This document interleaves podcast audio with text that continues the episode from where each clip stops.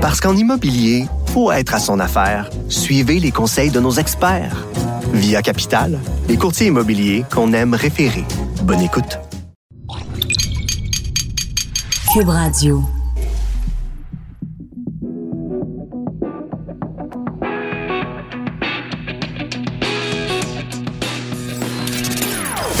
Des opinions bien à elle. Sophie Durocher. Son franc-parler ne laisse personne indifférent. On n'est pas obligé d'être d'accord. Bonjour tout le monde, c'est Sophie Durocher, très contente de vous retrouver. On est jeudi le 19 décembre 2019 et je vais commencer l'émission en vous faisant jouer une petite musique et si vous avez un petit peu plus que 30 ans, cette musique-là normalement devrait vous inspirer des petits souvenirs nostalgiques.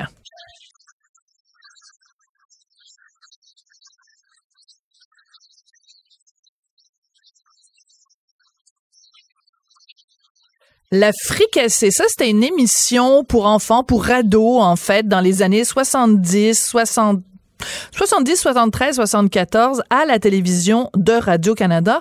Écoutez, c'est très intéressant parce que c'était les débuts euh, d'auteurs comiques comme Claude Meunier écrivait des textes pour l'Africassé, euh, Jean-Pierre Plante qui a signé tellement euh, de Bye Bye, euh, Serge Thériault, plein de gens, Raymond Plante, plein de gens comme ça, Isabelle Doré écrivaient des textes pour l'Africassé et c'était l'occasion, écoutez, dans les années 70, plein de grands comédiens ont fait leur début dans ces émissions-là, Serge Thériault, Marc Messier, Lorraine Pintal. Et ça a vraiment inspiré toute une génération de comédiens, toute une génération d'humoristes, parce que c'était une émission à l'époque assez déjantée.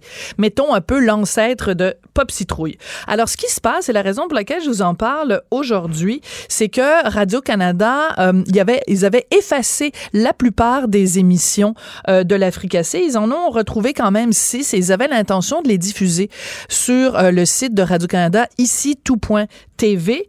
Par contre, ils ont contacté les auteurs de la série, ceux qui sont encore vivants aujourd'hui et les ayants droit, en leur disant, ben écoutez, il y a sept auteurs qui ont contribué à écrire les textes de, de l'émission L'Africassé.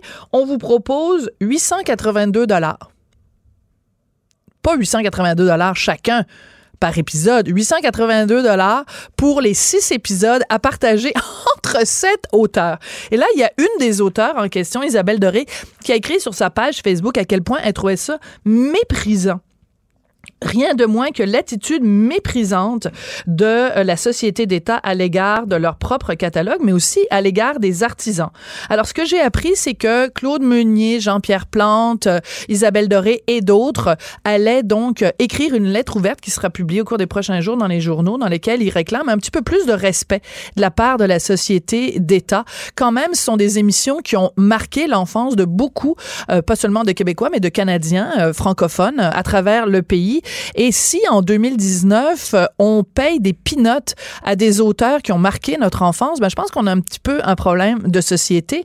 C'est notre patrimoine, hein? c'est la culture, le patrimoine. Euh, c'est des choses qui ont été quand même marquantes pour nous. Et ce qu'il faut rappeler, c'est que dans les années 70, quand on, euh, quand les auteurs, par le biais de la SARTEC, la Société de, de défense des droits d'auteur des auteurs, euh, quand la société donc négociait des droits d'auteur, ben à l'époque, il y avait juste la télé conventionnelle qui existait.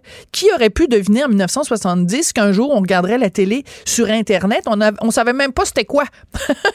L'ordinateur en 1970, je m'excuse, mais personne pouvait deviner que ça pourrait exister. Donc, je pense que Radio-Canada, dans ce cas-ci, pourrait faire montre, faire preuve d'un petit peu plus de respect pour les auteurs qui sont quand même au cœur de la création au Québec. Alors, des gens comme Claude Meunier, euh, Jean-Pierre Plante, c'est pas, c'est pas rien. Là. Ce sont des auteurs qui ont été et qui continuent d'être super importants pour la télévision québécoise. Alors voilà, c'était ma petite euh, montée de lait de ce jeudi 19 décembre 2019. On n'est pas obligé d'être d'accord. Joignez-vous à la discussion. Appelez ou textez. 187 Cube Radio. 1877 827 2346. Est-ce que le temps que vos enfants passent devant un écran, ça vous inquiète, que ce soit devant le iPad, que ce soit devant le cellulaire, que ce soit devant différentes formes de tablettes, la télé, les jeux vidéo? Est-ce que ça vous inquiète? En tout cas, si ça vous inquiète pas, après avoir écouté l'entrevue avec mon prochain invité, ça risque de vous empêcher de dormir la nuit. Euh, mon prochain invité s'appelle Alain Gendron et il est auteur d'un livre qui s'intitule Le pouvoir des images, nos enfants face aux écrans. Et et je vous préviens, les nouvelles sont pas super bonnes. Monsieur Gendron, bonjour. Oui, bonjour. Pourquoi avez-vous décidé d'écrire ce livre-là dans lequel vous, en fait, vous sonnez l'alarme? Là? Il faut vraiment, vous nous dites un peu comme Greta Thunberg dit aux gens dans l'environnement, euh, I want you to panic. Vous voulez un peu qu'on panique, là? Euh, oui, en fait, c'est que, bon, euh, faut dire que j'ai écrit, euh, je travaille avec les images, donc, depuis plus que 25 ans en titre de concepteur graphique. Et euh, c'est sûr que quand on a des enfants, on commence à s'inquiéter un petit peu plus. On trouve le, beau côté aux images, mais on trouve aussi qu'il y a des influences qui sont un peu négatives. Alors, avant même de voir apparaître euh, euh, l'Internet, les cellulaires et tout ça, ben il y avait déjà dans le portrait la télévision. Mm-hmm. Et donc, lorsqu'on a des enfants, qu'on a des adolescents et qu'on voit finalement tout ce qui se passe euh, mais on commence à ajouter qu'il y a quelque chose derrière qui euh, et je me suis interrogé en tant que professionnel de l'image à savoir qu'est-ce qui était euh, derrière ces écrans-là. Et vous savez, quand on roule avec notre voiture puis qu'on voit apparaître sur le tableau de bord un petit voyant lumineux qui dit check engine, oups.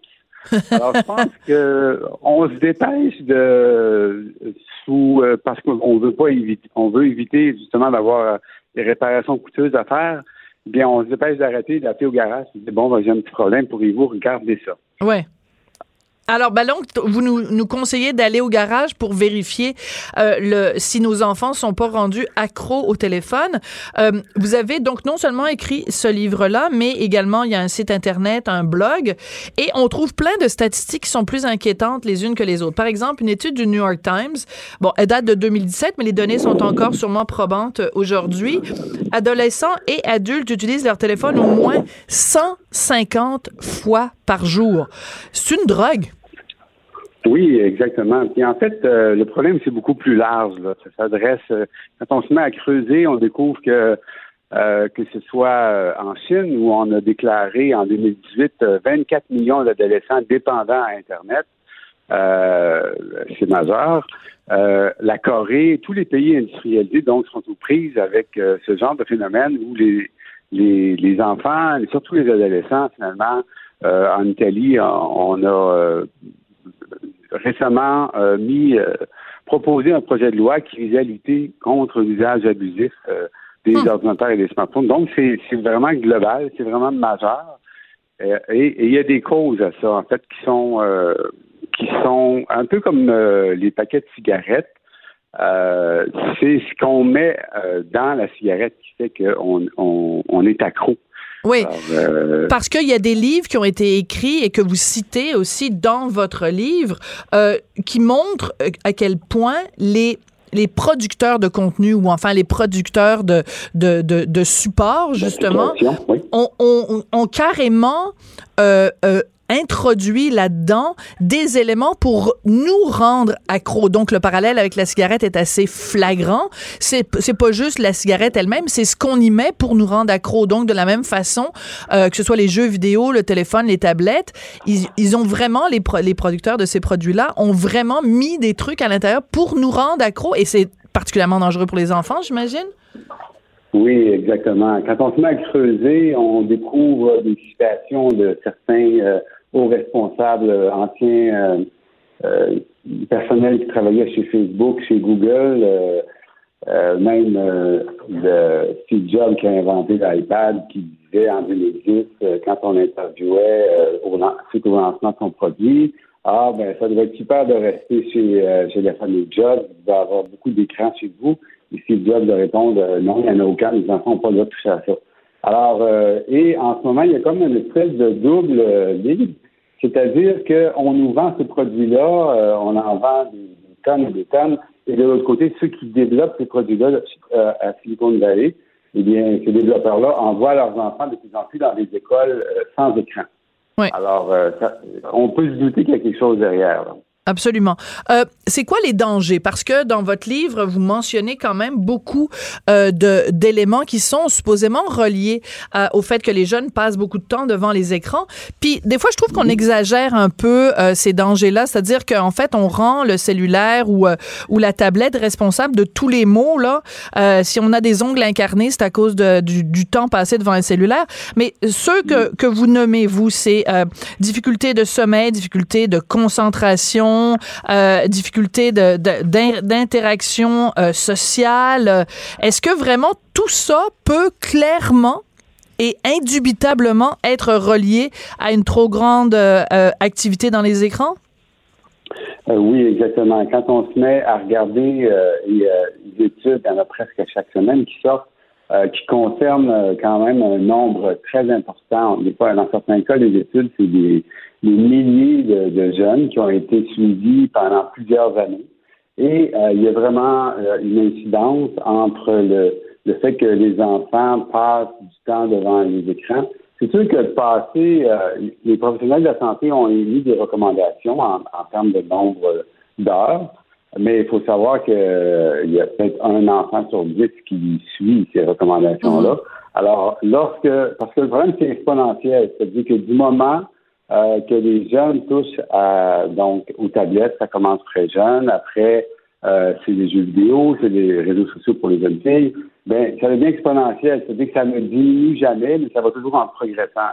Et, donc, le moment où l'enfant euh, en vient à tirer son identité propre de, de, de, son cellulaire ou de sa tablette, du temps qu'il passe devant, euh, du temps qu'il va passer face à ses amis, eh bien, c'est là qu'on a un problème, parce que là, le cerveau de l'enfant est comme hacké, si on pourrait dire, mhm. euh, parce que son identité ne lui appartient plus. Son identité, il la, il la tire euh, de ce qu'il va euh, trouver, par exemple, sur les réseaux sociaux ou sur les jeux en ligne. Alors, c'est là que devient le problème, c'est que et, à ce moment-là, il y a une espèce de phénomène qui est le même chez ceux qui observent, les, qui suivent les enfants ou les adolescents ils vont trouver que c'est les mêmes patterns euh, de dépendance que l'alcool, la drogue ou les, oui. les jeux compulsifs. Parce qu'il y a des chiffres qui font vraiment euh, froid dans le dos. Un enfant sur trois qui utilise un téléphone intelligent ou une tablette avant même de savoir parler. Puis ça, on en voit, là, tu, tu vas au restaurant, puis il y, y, a une table euh, d'adultes et euh, l'enfant, même comme dans, dans, une chaise haute, là, gagou gaga, il est devant, tu sais, c'est comme la, ça a remplacé la gardienne, là. Les parents lui mettent un, un, cellulaire ou une tablette entre les mains. C'est, ça fait froid dans le dos parce que euh, les, parents ont d'une certaine façon euh, abdiqué leur tâche de, de, parentage, disons ça comme ça, là. Oui, exactement. Et euh, ce qui fait peur également, en fait, c'est que les images que l'enfant voit à l'écran, eh bien, ça a un effet sur le cerveau, parce que finalement, le cerveau de l'enfant, du jeune enfant, va se reprogrammer pour s'adapter au rythme des images rapides qui sont, euh, par exemple, les émissions pour enfants ou la télévision. Alors que quand on lit un livre, euh, chez l'enfant qui, qui, prend le temps de regarder un livre, il y a mm-hmm. tout un processus qui se met en place où est-ce qu'il y, a du temps qui est accordé à décoder l'information. Mais lorsque l'enfant se retrouve devant, exposé très jeune, donc à, à moins de deux ans, trois ans, tout ça, devant cette succession d'images-là qui sont très rapides, le cerveau se refait des connexions et c'est ce qui fait également qu'on a un problème de déficit d'attention euh, qui, qui, peut arriver euh, éventuellement et ce qui fait qu'il y a des zones dans le cerveau qui sont endommagées. Euh, on a découvert que, par exemple, au niveau du langage, les enfants avaient beaucoup moins de vocabulaire et ça, ça, ça fait peur un peu. Là. Ouais, mais en même temps, vous parlez de troubles de l'attention. Les troubles de l'attention, bah, je prends l'exemple du Québec, ça fait des années qu'on en parle. C'est pas venu, c'est pas apparu avec les cellulaires, c'est pas apparu avec les tablettes non plus. Là, ça fait 20-25 ans qu'il y a des problèmes de, TDAH euh, qu'on déplore euh, partout. Donc, parce que aujourd'hui, l'ennemi, c'est l'écran euh, sous forme de cellulaire de tablette. Mais il y, a, il y a 30 ans ou 40 ans, l'ennemi, c'était la télé, puis tout le monde disait, oh, mon Dieu, on va, ça va faire une génération de d'enfants incultes, incapables de se concentrer. Puis ben, ça a quand même donné pas des si mauvais résultats que ça. Euh, oui, euh, c'est sûr qu'effectivement, euh, c'est un des aspects.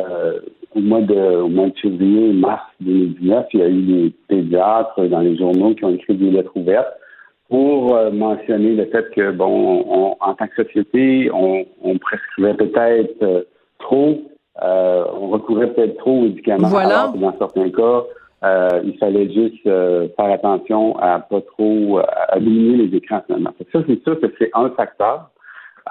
mais ce qui se passe en ce moment, c'est que euh, il y a aussi le phénomène de dire en tant que société, euh, on, on, mise beaucoup sur la technologie pour se développer, puis ça c'est une bonne chose. Mais quand euh, on pense que c'est le panacée à tous nos maux et qu'on pense que l'ordinateur va tout régler, que si on met des ordinateurs, des tablettes dans Mhm. l'école, qu'on vient là de, de, régler tous les problèmes, eh c'est faux. Peut-être qu'on a confiance à être placé un peu trop aveuglément dans cette technologie-là qui c'est pour ça qu'il faut sonner l'alarme et qu'il faut regarder un peu ce qui est en train de se passer avec euh, cette génération-là qui est élevée avec euh, les cellulaires et les tablettes. Oui, mais en même temps, je, je comprends tout à fait l'idée que vous, en effet, que vous disiez, bon, faut sonner l'alarme s'il y a une trop grande consommation, mais je vous, vous, vous, venez de parler des tablettes dans les écoles. À l'école où va mon fils, mon fils a 11 ans, il est en secondaire 1, ils ont des tablettes et ça remplace les livres d'école. Mon fils, cette année, n'a pas de livre, c'est vraiment très bizarre, mais il fait une partie de ses devoirs sur la tablette. La tablette, il l'amène en classe, euh, il, a, il a ses notes, les résultats scolaires sont sur la tablette. Ben, mon fils n'est pas devenu un, zombie ou un plouc du jour au lendemain parce qu'il utilise la tablette en classe. Je trouve que c'est juste, Monsieur Gendron, si vous me permettrez, c'est juste que je trouve qu'il faut, faut faire attention de ne pas banaliser, bien sûr, les écrans, mais je pense qu'il ne faut pas non plus les démoniser. Vous comprenez ce que je veux dire? Oui, très bien. D'ailleurs, euh, c'est un peu, euh, en tant que professionnel de l'image, je travaille avec les écrans, comme je vous disais. Alors, le problème, c'est pas nécessairement, euh, c'est pas que tout est négatif, mais je pense qu'il faut, euh, c'est toute une question d'équilibre. En fait, euh, là, ce qu'on n'a pas en ce moment, c'est des repères, c'est des, des, des, panneaux routiers qui nous disent, OK, c'est beau, on ralentit ici, attention, il y a un virage là. Et mm -hmm. c'est ça qui manque un peu en ce moment. Alors, mon objectif à moi, moi, ce que, ce que je dis, ben, c'est regardons un peu les dangers qu'il y a derrière au lieu de, de rouler sur l'autoroute c'est pas parce qu'on a une voiture qui a un odomètre ou est-ce que tu écris 200 km heure euh, dessus que si on s'en va sur l'autoroute, on dit ah ben voilà, je vais essayer ça 200 km heure. Ben on est un peu là là en ce moment. Il mm -hmm. faut juste euh, se donner des balises, euh, non seulement en tant que famille, mais en tant que société aussi. Ouais. puis je suis d'accord avec vous que la place, il y a une place dans les écoles pour les tablettes. Mais le problème qu'il y a avec les écrans dans les écoles, j'étais déjà allé faire des ateliers dans les écoles. Oui. Puis euh, ce que les profs me disaient, c'est que le, c'est le problème, c'est l'aspect distrayant des tablettes. Quand les enfants ont ça entre les mains, c'est difficile pour les professeurs euh, de gérer ça. Alors, c'est sûr que dans le meilleur des mondes, euh, on donne les tablettes aux enfants, puis on, on balise tout ça. oui, il y a des bons côtés à ça, mais c'est ça, c'est, ce côté qui, qui fait que, puis on peut les comprendre aussi à, à, à un certain âge c'est sûr que c'est même c'est excitant, même moi en tant que en tant qu'adulte, euh, euh, je trouve que c'est vraiment fascinant une tablette, il y a tout ce qu'on peut faire avec. C'est juste que d'encadrer un peu euh, l'usage qu'on en fait, puis d'être conscient des dangers qui sont derrière, ben ça peut juste améliorer la, la chose. Oui. Euh, votre livre est écrit pour que les parents le lisent euh, et euh, réfléchissent à tout le moins sur euh, le temps euh, que leurs enfants passent euh, sur les écrans. En même temps, comme adultes, si nous aussi on passe notre temps devant notre cellulaire, puis que on, on, on, passe notre temps sur notre tablette ou devant la télé en train de regarder Netflix, quel genre de modèle on donne à nos enfants? C'est difficile de dire à nos enfants, ben, tu passes trop de temps devant un écran ça, ouvre-toi un livre pendant que papa et maman vont aller regarder sur leur cellulaire si ils ont reçu un courriel de leur patron. C'est un petit peu euh, cette, dualité-là aussi à laquelle on est confronté. Oui. Oui, exactement. Je pense qu'il faut, juste initier une discussion franche, euh, de voir les bons côtés, puis de voir aussi ben, euh, comment on encadre ça. Alors, c'est sûr que quand on est adolescent, si on se transpose il y a plusieurs années, ben, si tu as un parent qui fume ou qui, est toujours euh, en train de consommer une bière, puis dit à son enfant, ben là, je veux pas que tu fumes, c'est difficile euh, on regarde nos parents, on dit, ben là, franchement, c'est un peu le même principe, euh, euh, la même chose qui se passe aujourd'hui. C'est sûr qu'on n'a pas le choix d'être l'exemple en premier lieu pour nos enfants. Bon, ben écoutez, on n'est pas obligé d'être d'accord. Moi, je pense qu'en effet, il faut faire attention aux écrans. Je pense qu'il faut faire attention aussi de pas démoniser puis de mettre tous les écrans euh, dans le même euh, dans le même euh, panier. Et mais en tout cas, c'est un sujet de réflexion, un, sujet de réflexion intéressant. Donc, je rappelle le titre de votre livre, Le pouvoir des images, nos enfants face aux écrans. Merci beaucoup, Monsieur Alain Gendron. Merci beaucoup de m'avoir permis de parler de ce sujet important. Parfait. Merci, Monsieur Gendron. Parce qu'en immobilier, faut être à son affaire. Suivez les conseils de nos experts. Via Capital, les courtiers immobiliers qu'on aime référer. Bonne écoute. On n'est pas obligé d'être d'accord. Pour nous rejoindre en studio. Studio à commercial cube.radio. Appelez ou textez. 187 cube radio. 1877 827 2346. On va parler de hockey. Oui, oui, oui, on va parler de hockey, de hockey junior et on va surtout parler de la langue qui est utilisée quand on joue au hockey. Alors, on va parler de ce rapport d'enquête du commissaire aux langues officielles, un, un rapport qui a été rendu en janvier 2019. Il y avait différents citoyens qui s'étaient plaints concernant l'interdiction de parler français dans l'entourage de l'équipe nationale junior de hockey. Et on va parler de tout ça avec Stéphane Allinger parce qu'il est président de la Fondation Équipe Québec. Bonjour, Monsieur Allinger. Bonjour, Madame Durocher. Alors, dans ce rapport d'enquête finale du commissaire aux langues officielles, il y a différents passages qui vous ont choqué, euh, qui vous ont dérangé. Euh, de quoi on parle?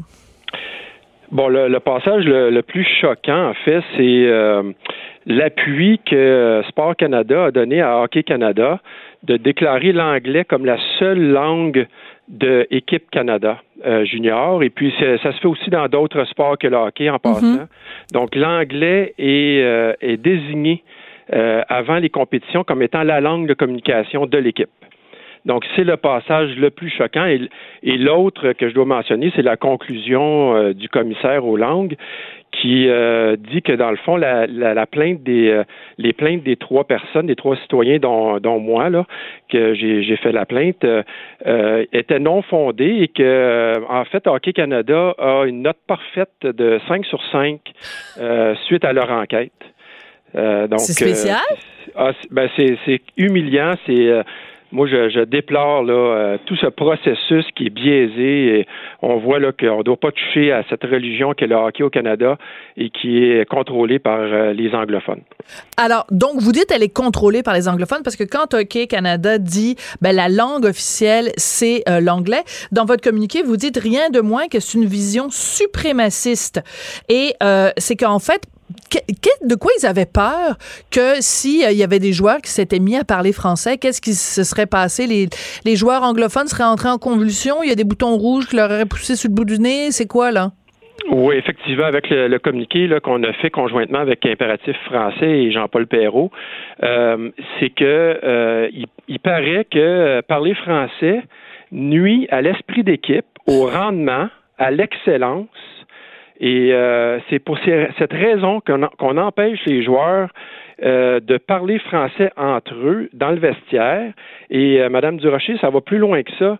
On a même des, informations qui nous disent que même au restaurant, à l'hôtel, dans l'autobus, ils ont vraiment là une, une espèce d'interdiction non écrite de parler seulement en anglais pour pas que les anglophones pensent qu'on parle dans leur dos. C'est une paranoïa.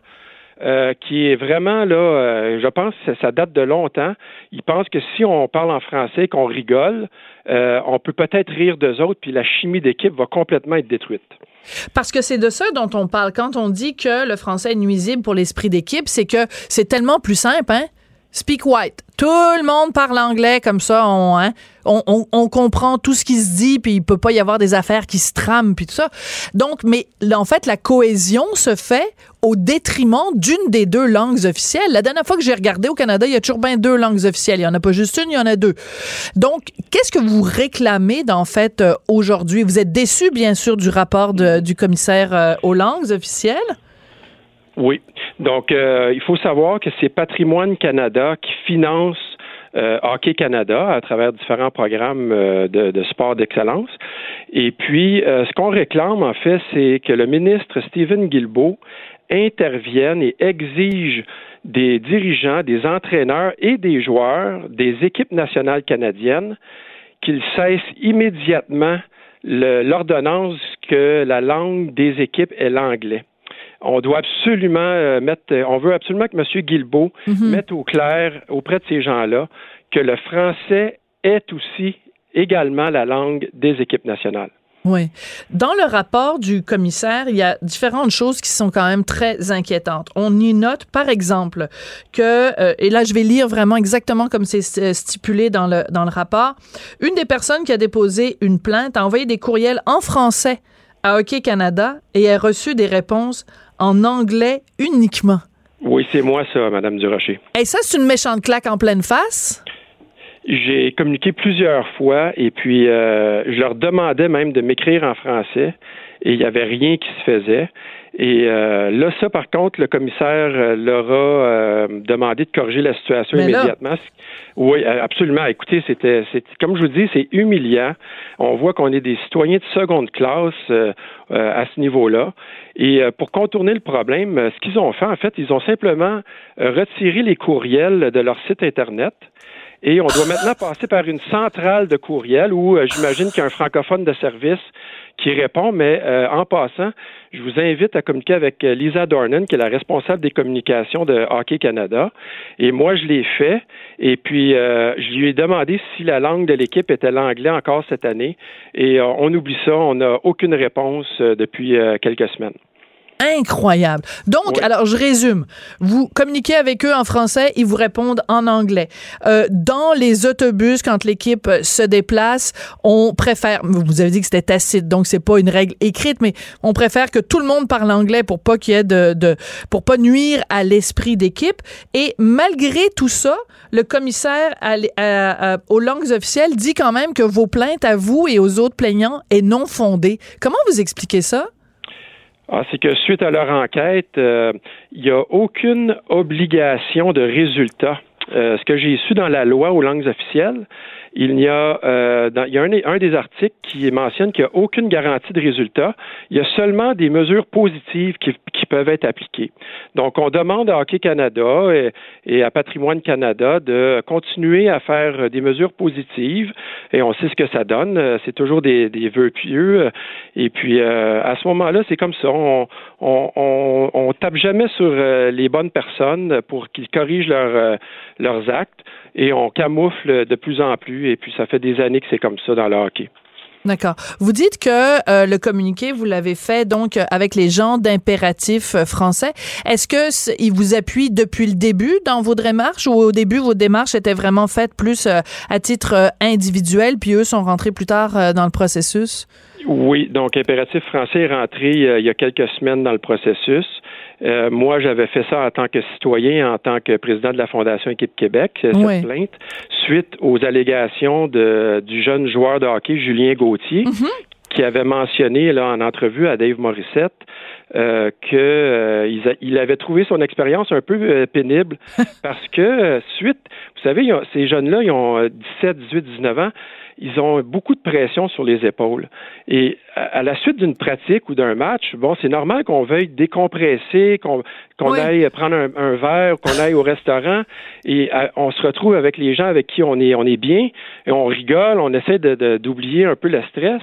Et euh, c'est à ce moment-là, lui, il s'est rendu compte qu'il n'était pas bienvenu là, de, de, se laisser aller en français. Donc, euh, et, il a mentionné ça publiquement à Dave Morissette. Mm. Et euh, bon, on est trois citoyens qui avons fait des, des plaintes.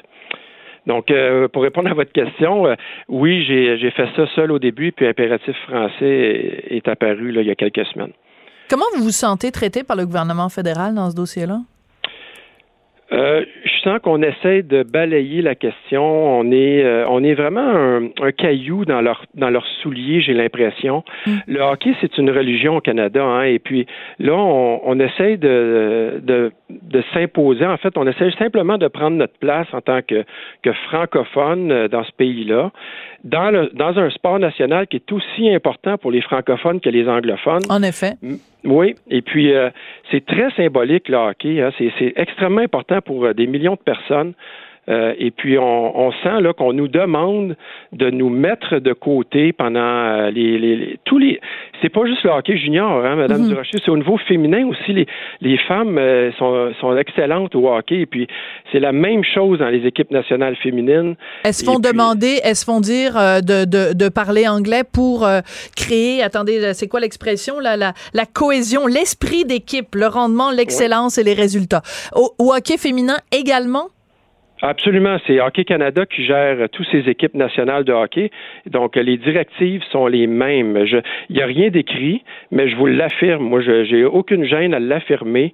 Ça fait des années que c'est comme ça. Les joueurs de hockey, euh, pour des raisons là, de, de représailles, ne vont pas l'affirmer aussi hum. candidement que, que Julien Gauthier euh, l'a fait, mais euh, moi, je vous, moi, je vous le dis, là, c'est comme ça que ça se passe dans le hockey. Et même au Québec, on prépare les joueurs québécois à, vivre l'expérience canadienne en anglais. Donc, euh, on impose euh, l'anglais dans plusieurs équipes où il y a des où c'est 100% ou 90% de joueurs qui sont francophones.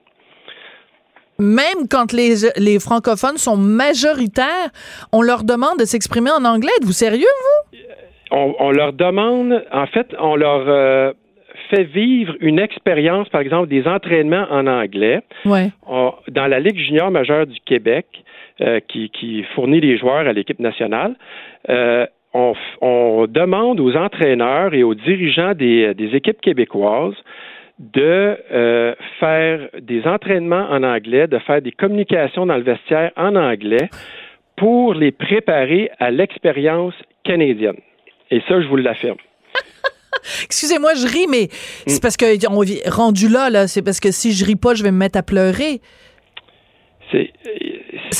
Nous, nous, en fait, euh, la Fondation Équipe Québec, ce qu'on dit, c'est eh, que. Il faudrait pas que Pierre Falardeau soit encore vivant, je pense. Il doit se retourner dans sa tombe en nous entendant. Euh, j'aimerais tellement qu'il soit encore là pour nous, euh, nous éveiller en tout cas, on est, il y a tellement de Québécois qui sont endormis, qui fonctionnent dans ce système euh, en pensant même que c'est pour notre bien. Donc, euh, pour moi, c'est scandaleux. Euh, comme M. Perrault du d'impératif français l'a écrit dans le communiqué, c'est laid. C'est laid de qu'est-ce qu'ils nous font.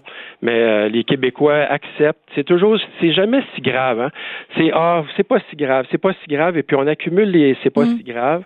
Et puis à la fin, ben le français est toujours mis de côté toujours euh, euh, en seconde, euh, une langue de, second citoyen. Et, Les citoyens de seconde zone, oui, c'est ça. Oui. Mais vous avez dit un mot très important tout à l'heure, Monsieur Allinger. Vous avez dit qu'il y a des athlètes qui vivent cette humiliation humiliation-là, parce que c'est une humiliation de se faire dire de qu'on peut pas parler notre langue. Euh, et vous avez dit qu'ils ne, ils ne vont pas sur la place publique pour le dénoncer parce qu'ils ont peur de représailles. Quel genre de représailles pourrait être prise contre les athlètes s'ils dénonçaient cette situation-là? Ah, c'est simple, c'est la non-sélection euh, à des euh, tournois majeurs. Donc, euh, ils sont, ils seraient simplement boudés là parce que les, dirigeants auraient peur d'avoir un scandale à gérer. Donc, à moins que ce joueur-là soit d'un talent exceptionnel et qu'ils peuvent pas l'ignorer, mais disons que si le joueur est, est, de très bon calibre, mais bon, facilement remplaçable par un autre, ben c'est la représaille, elle est là. Et puis, on sait que ces jeunes joueurs-là espèrent à une, carrière professionnelle. Oui. Donc, il y a des millions de dollars qui leur pendent euh, sous le sous le nez là. Donc, euh, ça serait, ça peut mettre euh, en péril peut-être une sélection dans hmm. une équipe. on peut dire, on peut identifier ce joueur-là comme un fauteur de troubles et tout ça. Donc, il sera pas repêché ou ah, des ben choses comme ça. Il faut jamais déranger, hein. Faut qu'on prenne notre trou puis que hein, piteux euh, va-t'en dans ta niche puis euh, mm -hmm. serre de tapis pour que les gens puissent essuyer leurs pieds, euh, essuyer leurs pieds sur ton dos. C'est absolument hallucinant mm-hmm. l'histoire que vous nous racontez, Monsieur mm mm-hmm. Allez-y. Moi, Madame Durocher, ce que j'aimerais euh, demander à vos auditeurs, c'est d'appuyer l'idée de créer des équipes nationales du Québec, qu'on ait nos propres équipes nationales. Mm. Nous sommes le foyer euh, des francophones au Canada, c'est le Québec, et nous pourrions, à l'instar de 30 autres nations non souveraines dans le monde qui ont des équipes nationales et qui participent à des championnats mondiaux, nous pourrions avoir nos propres équipes nationales, Hmm. et à ce moment-là, on oublierait toute possibilité de discrimination comme on le voit euh, présentement dans le sport canadien. Oui. Ben, en tout cas, j'espère que votre euh, en- euh, votre euh, discours va être entendu par Stephen Guilbeault, là, qui vient donc d'être nommé euh, au, au patrimoine. On espère qu'il va vous entendre. Puis là, je vois partout, là, vous savez qu'il est en tournée en ce moment, Justin Trudeau au Québec, là, il est partout. euh, il est à, Oui. il est à LCN, là, je le vois, il est partout. Ben, j'espère que Justin Trudeau, qui, lui, justement, est à la tête d'un pays où il y a deux langues officielles, et, et je pense qu'il aime ça, le hockey. Et il faudrait peut-être qu'il bouge, lui aussi, ou en tout cas qu'il dise à son ministre de bouger. Monsieur Allinger, merci beaucoup d'avoir pris le temps euh, de nous parler. Puis, ben, écoutez, ce que je pense que ce que vous dénoncez, c'est proprement euh, scandaleux. C'est vraiment une forme d'humiliation et de mépris pour les gens qui parlent quand même une des deux langues officielles de ce beau grand pays qu'est le Canada. Vous avez tout à fait raison euh, de, de vous révolter. Merci d'avoir pris le temps de nous parler aujourd'hui. Merci de m'avoir reçu, Madame Durocher. Stéphane Allinger, donc, est président de la Fondation euh, Équipe Québec et il réagissait avec impératif français à ce rapport d'enquête finale du commissaire aux langues officielles concernant la langue parlée. Pas juste dans les vestiaires, dans les autobus. Ça se déplace. Après un match, là, on s'en va faire un, on s'en va prendre une bière pour fêter ça. On s'en va prendre un jus d'orange, fêter ça. Il faut pas, faut pas fêter en français. Hein? You're in Canada here. You have to celebrate in English. Incroyable. Parce qu'en immobilier, faut être à son affaire. Suivez les conseils de nos experts. Via Capital, les courtiers immobiliers qu'on aime référer. Bonne écoute. On n'est pas obligé d'être d'accord, mais on peut en parler. Sophie Durocher, on n'est pas obligé d'être d'accord. Alors, la décision est tombée ben, il y a quelques minutes euh, maintenant. C'est le CRTC qui a rendu sa décision dans la cause TVA Sport euh, versus Bell. Ben, TVA Sport gagne sa cause contre euh, Bell. C'est maintenant officiel. On va en parler avec Philippe Orfali, qui est reporter économique au Journal de Montréal, Journal de Québec. Bonjour, Philippe. Bonjour. Alors, peut-être pour résumer, pour ceux qui n'ont pas nécessairement suivi toute cette saga et ces nombreux rebondissements, euh, euh, peut-être juste nous expliquer quelle est la, la cause du litige. Qu'est-ce qu'il y a au centre de ce conflit entre euh, euh, TVA Sport d'un côté, en fait Québécois, et Bell de l'autre? Oui, exactement. Donc, c'est une, situation qui est un petit peu complexe. Donc, TVA Sport, qui est une chaîne sportive de, de Québécois, du groupe TVA, euh, était incluse dans certains forfaits de Bell, mais pas tous. Euh, elle n'était pas incluse dans le forfait bon, qui est le, le forfait le plus populaire, celui qui est, qui est le plus euh, le plus accessible. Donc, euh, Québécois demandait à Bell que la chaîne soit incluse dans l'ensemble de ses forfaits, pas seulement dans ses forfaits les plus chers ou les Mhm. plus inaccessibles. Et puis, euh, Bell refusait. Donc, euh, Québécois a déposé une plainte devant le CRTC, qui est l'organisme qui euh, réglemente tout ça. Et donc, euh, le CRTC a décidé aujourd'hui qu'effectivement, ben, euh, Bell avait favorisé sa propre chaîne sportive, c'est-à-dire RDS, aux dépens de TVA Sport. Voilà. Évidemment, Parce que, ben, c'est une nouvelle qui oui, vas-y. ben, en fait, j'allais dire que c'est c'est quelque chose qui est assez important, qui est lourd de conséquences pour euh, le groupe TVA, puisque, évidemment, la chaîne spécialisée, comme toutes les autres chaînes spécialisées, dépend beaucoup des revenus d'abonnement et des revenus publicitaires pour euh, financer ses activités. Et euh, sans une large diffusion, ben évidemment, les, les revenus publicitaires et les revenus d'abonnement étaient, euh, étaient pas aussi bons qu'on aurait pu l'espérer. Voilà, parce que si, mettons, Bell euh, avait été simplement un télédiffuseur, un câbleau-distributeur, et il n'avait pas possédé sa propre chaîne de sport, ben ça aurait, ça aurait, ça aurait pas posé problème. Ce qui pose problème, c'est qu'ils disaient à leur propre station RDS, ah ben en wait donc, on va vous, vous donner la meilleure diffusion possible, puis le concurrent de l'autre bord, euh, lui, on va le donner seulement dans les chaînes, dans les, dans les abonnements, les forfaits qui sont les plus chers. Ben, je veux dire, à sa face même, je m'excuse, mais quand même, ça, il y a à tout le moins apparence de conflit d'intérêts. C'est ce qui est venu confirmer le CRTC, en fait. Oui, tout à fait. Donc, RDS appartient à Bell et euh, Bell, diffusait cette chaîne-là dans l'ensemble de ses forfaits, alors que la chaîne du groupe TVA, elle, était seulement accessible euh, à ceux qui sont prêts à payer beaucoup plus pour des forfaits qui s'appellent meilleur ou euh, mieux, et non pas seulement le forfait de base qui s'appelle le bon. Oui, ben, c'est assez, assez drôle quand même des noms de forfaits, le bon, le meilleur, le mieux. En tout cas, je trouve ça assez, assez sympathique, assez rigolo c'est donc ils sont obligés de le faire. Ça prend euh, effet quand cette euh, mesure euh, du CRTC parce que le, le évidemment Bell n'a pas le choix que de se plier puisque c'est un organisme réglementaire, c'est le Conseil de la radio-télédiffusion du Canada. Donc, ils peuvent pas porter, mettons, la cause en appel. Ils sont obligés de, de, de le faire. C'est à partir de quelle date qu'ils doivent faire ça? Donc, ils vont pouvoir le faire. en fait, ils ont jusqu'au 5 février 2020 pour le faire. Alors, euh, on peut s'attendre à ce que la chaîne du euh, groupe TVA soit présente dans le forfait, euh, donc au mois de janvier, au mois de février, au plus tard ça peut représenter euh, une perte euh, qui va maintenant être compensée de combien de, de, de revenus pour euh, un organisme comme euh, TVA Sport? Le fait d'être justement de redevenir maintenant disponible sur les forfaits plus accessibles, ça peut se chiffrer en termes de combien de millions de dollars, Philippe? Bien, en ce moment, la chaîne TVA Sport perd environ 22 millions de dollars par année, ce qui est quand même beaucoup. C'est la chaîne spécialisée qui a les plus grandes pertes à l'échelle du pays. Et donc, euh, cette décision-là, ben, selon toute vraisemblance, devrait permettre euh, d'en arriver à de meilleurs résultats financiers, puisque Bell, c'est évidemment l'un des plus grands distributeurs euh, mm-hmm. de télé à l'échelle du pays. Oui. Il faut rappeler, Philippe, quand on parle de ce dossier-là, euh, la, la, le combat qui avait euh, opposé donc euh, Québécois à Bell, parce que en, en, en, en signe de représailles, d'une certaine façon, euh, les, les gens euh, de TVA Sport avaient refusé aussi de leur côté de, de diffuser le signal de Bell. Enfin, rappelez-nous un petit peu là ce qui, ce qui s'est passé, parce que à, à l'époque, les gens avaient considéré que du côté de Québécois, on on, poussait un peu euh, le un, peu fort, mais en même temps, c'était dans les circonstances peut-être ce qui a fait en sorte que ça débloque aujourd'hui? Ouais, ben on peut presque parler d'une saga parce que vraiment il y a eu tout plein de rebondissements. Donc le ton avait monté de façon importante entre Bell et groupe TVA au cours euh, bon peut-être euh, en début d'année donc au printemps. La direction de Québécois avait notamment laissé entendre que la survie de la chaîne dépendait dépendait vraiment de cette meilleure distribution de la mm-hmm. chaîne. Puis ils avaient carrément coupé le signal auprès des clients de Bell. Euh, et ça, c'était en, fait tout près de, des séries éliminatoires de la Ligue nationale de hockey. Donc, euh, pour forcer un peu la main de Bell, Québécois avait décidé de suspendre son signal. Ensuite, euh, Bell avait contesté cette décision-là devant les tribunaux. Les tribunaux avaient ensuite ordonné à, à Groupe TVA de rétablir le signal auprès des clients de Bell.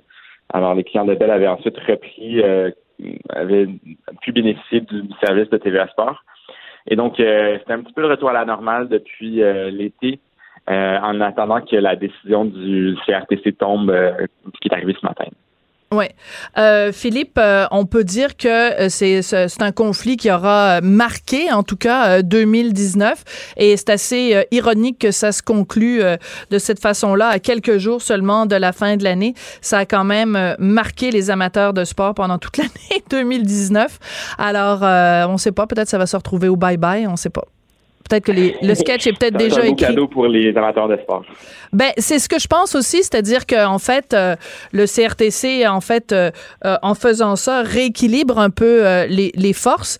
Et je pense qu'au final, hein, on peut conclure comme ça que c'est l'amateur de sport qui va se retrouver gagnant au final. Oui, tout à fait. Merci beaucoup, Philippe Orfali, donc, qui est euh, chroniqueur euh, économique au Journal de Montréal, Journal de Québec. Cette décision, donc, du CRTC qui est tombée un tout petit peu euh, avant midi, donc TVA Sport qui gagne sa cause contre Bell.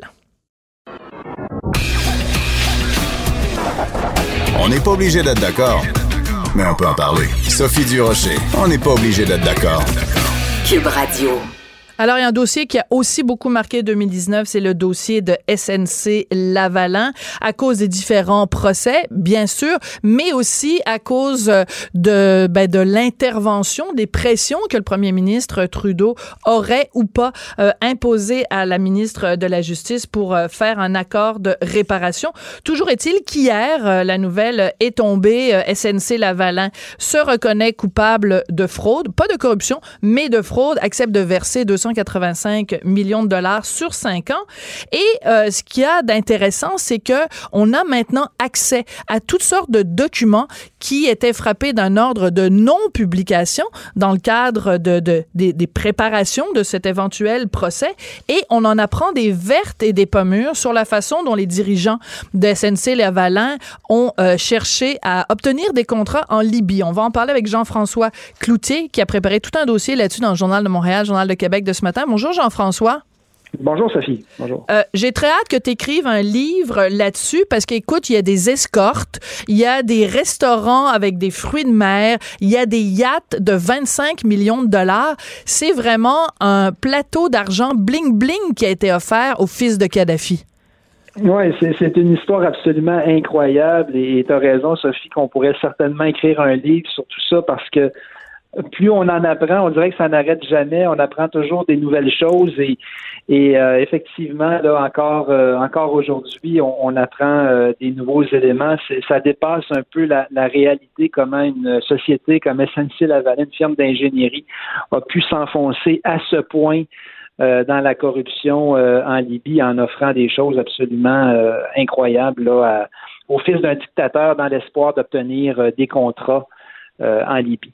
D'accord. Alors, donc, ce qui est important de mentionner, c'est que moi, ce qui m'a le plus choqué, en tout cas en lisant le journal de ce matin, c'est cette photo sur laquelle on voit Jacques Lamarre, donc euh, très haut dirigeant de SNC Lavalin, euh, tout sourire à côté de ce qui est un sanguinant, sanguinaire dictateur, un des pires dictateurs que l'humanité a connu, Muammar Kadhafi. Il est tout sourire. Et à côté de ces deux hommes, il y a euh, une des personnes donc qui est, accusée d'avoir fait de la corruption des Libyens. Euh, c'est très dommageable cette, euh, cette photo-là. Oui, extrêmement dommageable et c'est la première fois qu'on voit cette photo-là. On voit vraiment là, carrément Jacques Lamarre en Libye, le président de SNC Lavalin, le PDG, avec Riyad Benaïssa qui a déjà été reconnu coupable de mhm. corruption, l'ancien cadre de SNC en Suisse. Euh, directement avec Muammar Kadhafi, carrément le dictateur euh, en Libye. Et, certainement que cette photo-là va ajouter de, l'eau au moulin à, la question là. Est-ce que vraiment euh, M. Lamar pouvait ignorer mm. ce qui se passait en Libye, ce que faisait son entreprise en Libye? Disons que ça, ça lui fait, ça le fait vraiment très très mal paraître là, cette photo-là aujourd'hui. Oui, parce que, euh, écoute, il faut quand même le rappeler. Donc, il y a Monsieur Bebaoui, Samir Bebaoui, qui vient d'être reconnu euh, coupable euh, dimanche. on ne sait pas encore quelle va être sa sentence, mais on sait que, par exemple, Monsieur Pierre Duchesne, lui, il y a, eu une, sentence qu'on pourrait appeler une sentence bonbon, là, assigné à résidence pendant un an dans une maison qui vaut un million de dollars. On, on, trouve que jusqu'ici, les très hauts dirigeants de SNC-Lavalin s'en tirent quand même assez bien dans toute cette histoire-là. Monsieur Lamar, là, il n'y a pas eu de procès? Il n'y a pas eu de procès, exactement. Il n'y a eu absolument aucune euh, accusation et même il n'a pas été appelé à témoigner dans le dossier de Sami Bebaoui et euh, dans le dossier de SNC Lavalin, les poursuites contre SNC Lavalin direct.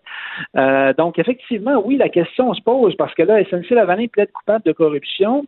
Euh, de fraude. Et là, ce qu'on voit, c'est que dans le fond, de fraude, jean fraude, de, fraude, pardon. Oui. Euh, et, euh, et, et on a euh, dans le fond deux cadres, euh, Riyad Benaïssa et Sani Bebaoui, qui portent un peu le chapeau pour cette cette fraude-là. Ce sont les deux seuls cadres de SNC Lavalin à qui on reproche des choses pour les activités en Libye. Et on est porté à se, à, à, se poser la question, est-ce que ce sont vraiment les deux seules personnes au sein de SNC voilà. Euh, dans les hautes sphères de SNC qui étaient au courant de ces pots de vin-là. Euh, la, question, la question reste ouverte et d'ailleurs, euh, François Fontaine, qui est l'avocat de SNC mm-hmm. Lavalin, l'a indiqué hier. Euh, est-ce que d'autres personnes euh, auraient peut-être des choses à se reprocher? Peut-être qu'on ne le saura jamais, c'est ce qu'il a dit.